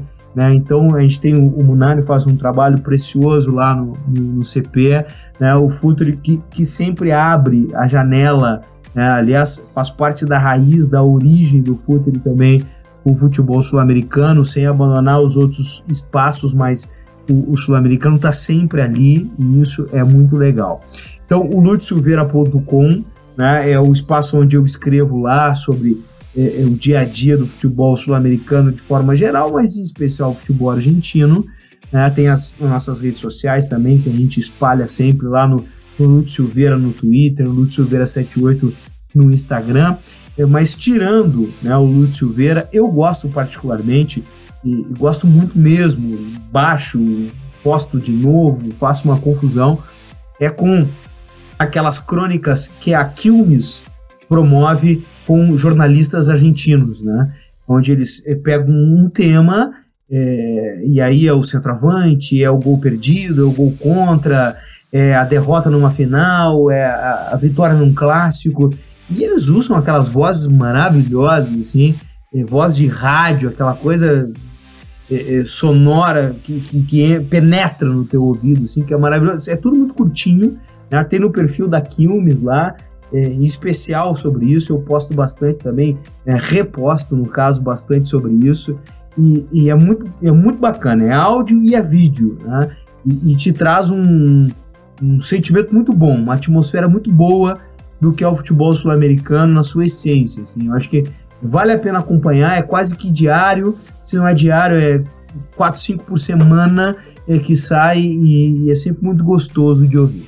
Que legal, Lúcio, que bom que tu tá com a gente no time do Pense o Jogo, que bom ver e ouvir sempre as tuas análises, sempre com uh, um pouco mais de profundidade, é disso que a gente gosta, é por isso que a gente aprende contigo também. Que legal, obrigado por, por estar aqui no Futuro, obrigado por estar no The Pit Invaders dessa vez e a casa é sua, volte sempre, meu amigo. Uma honra, uma honra. A gente tem uma longa estrada pela frente, uma Libertadores gigante que vem por aí e neste ano, em especial com a dupla Grenal, o que vai eh, nos provocar muito, né? Vocês serão provocados, eu serei provocado. Nós vamos falar pelo menos de seis clubes. Ano passado nós falamos de três com mais profundidade. Eu, especificamente, esse ano vou ter que falar de seis, o Munari de seis, vocês de muito mais. Né? Mas é assim que é gostoso, assim que é bom. Viu o futebol, viu o futebol sul-americano e muito obrigado pelo convite mais uma vez. Invaders, graças por estarmos juntos em mais este TPI. Nos encontramos a qualquer hora no Instagram, Facebook, Twitter, Spotify. Eu ia falar todas segundas 22 horas na live futebolera do YouTube, mas segunda de carnaval a gente vai ter que pular. A galera caiu fora, ninguém quis fazer essa live, mas literalmente pular. Já mas, deixa aí, a, a, culpa é do Myron, tá? Ele que é determinou é isso. A culpa é do Myron. Inclusive, não acharemos o Myron pelos próximos 4, 5 dias. Mas que tudo muito bem, mas tudo muito bem justificado. A justificativa é muito boa. Aceitamos e apoiamos. Mas a partir da próxima segunda, depois do carnaval, 22 horas, nos encontramos na clássica live futeboleira no YouTube. E futeboleiras, futeboleiros, nós somos o projeto Futuri e temos um convite para vocês. Pense o jogo. Abraço e até a próxima invasão, The Pit Invader.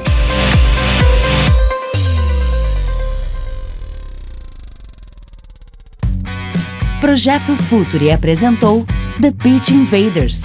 Acesse www.futuri.com.br. Pense o jogo.